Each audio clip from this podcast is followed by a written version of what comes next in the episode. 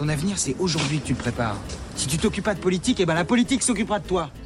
Alors, vous avez voté oui Bord, arrêtez de vous vexer sans arrêt comme une grosse dinde. On vous dit que c'est politique. Il n'y a donc aucun politicien qui trouve grâce à tes yeux Il y en a deux ou trois que j'aime bien, mais aucun ne m'inspire vraiment confiance.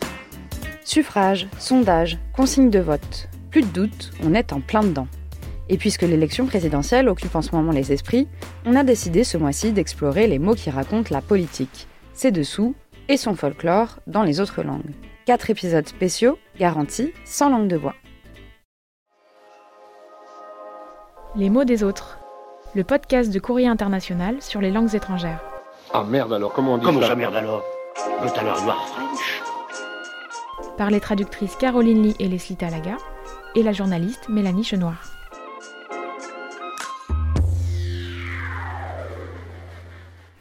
La censure dont on veut parler aujourd'hui, c'est celle qui est dictée par un État et qui s'impose largement dans le paysage médiatique d'un pays. C'est celle qui interdit ou supprime des contenus, textes, images, sons, etc., jugés obscènes, pornographiques, non politiquement corrects, ou globalement nuisibles à la collectivité. Le problème, c'est que tous les États n'ont pas la même conception de ce qui est nuisible à la société. Hemingway. Verboten! Verboten! Hitler! Verboten! En Chine, par exemple, on ne censure pas, on harmonise, ou ce qui est tout de même plus élégant. Les internautes chinois ont toutefois trouvé le moyen de désigner la censure, sans la nommer, et tout en la trollant au passage. Ils l'appellent ce qui est le nom d'une espèce de lama des Andes, ou alpaga. Pardon? Un lama des Andes, et ça a quoi à voir avec la censure chinoise exactement? En fait, c'est parce qu'en jouant sur les tons de la langue, la prononciation de ce mot peut faire penser à une autre expression. Une formule très grossière qui est l'équivalent de notre euh, NTM. À l'origine, parler de l'alpaga, c'est donc une façon de contourner la censure qui interdit les mots grossiers. Mais le phénomène a pris des proportions inattendues.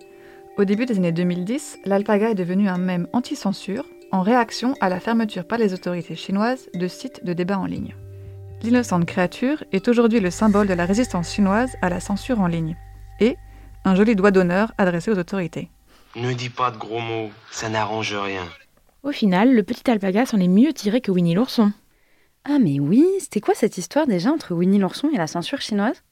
Ça a commencé en 2013, quand une première photo du président Xi Jinping en visite à Washington a été mise en parallèle avec une image de Winnie l'ourson et Tigrou, où les deux personnages Disney semblent imiter les gestes et attitudes des présidents chinois et américains. L'année suivante, c'est une poignée de main entre Xi Jinping et le Premier ministre japonais, Shinzo Abe, qui a été comparée à une autre image de Winnie l'ourson serrant la main à son ami, l'âne bourriquet. Blagueurs, les internautes chinois utilisent de plus en plus cette ressemblance supposée entre le petit ours gourmand et leur dirigeant, pour se moquer ou critiquer Xi Jinping. Sauf que lui, ça ne le fait pas rire du tout. Et Winnie l'ourson est bientôt censuré.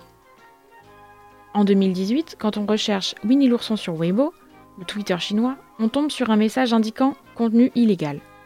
Et voilà comment le gentil plantigrade a atterri sur la liste noire des censeurs chinois, aux côtés du Dalai Lama de 1984 et de Tiananmen. Alors d'ailleurs, Tiananmen est une grande source d'inspiration pour tous les contourneurs de censure. Puisqu'il est interdit de citer le nom de cette place, où le régime a écrasé dans le sang une manifestation d'opposants, et puisqu'il n'est même pas autorisé d'évoquer sa date, le 4 juin 1989, les internautes inventent à peu près chaque année de nouveaux moyens de désigner l'événement. Par exemple, ils ne parlent plus du 4 juin, mais du 35 mai. De toute évidence, une rupture du continuum espace-temps a produit une nouvelle séquence chrono-événementielle. Bon, avant de finir, il faut quand même signaler que la censure n'est pas non plus l'apanage de la Chine, ni d'aucun régime, démocratique ou non. L'actualité nous rappelle par exemple que la Russie ne dit pas qu'elle mène une guerre contre l'Ukraine, mais des opérations militaires spéciales. En 2003, le gouvernement américain n'avait pas déclaré la guerre à l'Irak, il a lancé des frappes préventives. Et la France des années 50 n'était pas en guerre contre l'Algérie, il ne s'y passait que des événements. Messieurs, ce n'est pas une blague, c'est de l'information. La censure oblitère les faits ou tente de déformer, de masquer la réalité. Et c'est vrai que la vérité est un enjeu vital que certains n'hésitent pas à aller chercher ailleurs, loin des discours dominants, trop loin parfois. Dans le quatrième et dernier volet sur la langue politique, on embarque pour les mondes parallèles des théories du complot. Retrouvez tous ces mots et leurs graphies dans la description de votre appli de podcast ou bien sur notre site courrierinternational.com. Un grand merci à toutes et à tous.